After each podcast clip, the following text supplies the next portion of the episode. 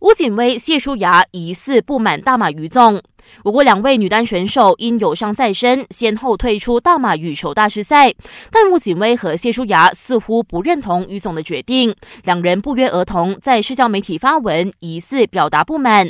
于总教练总监黄宗汉就回应：球员有权在社交媒体表达自己的感受，他也愿意去聆听两人的想法。还说，如果球员有任何不满，都可以找他沟通。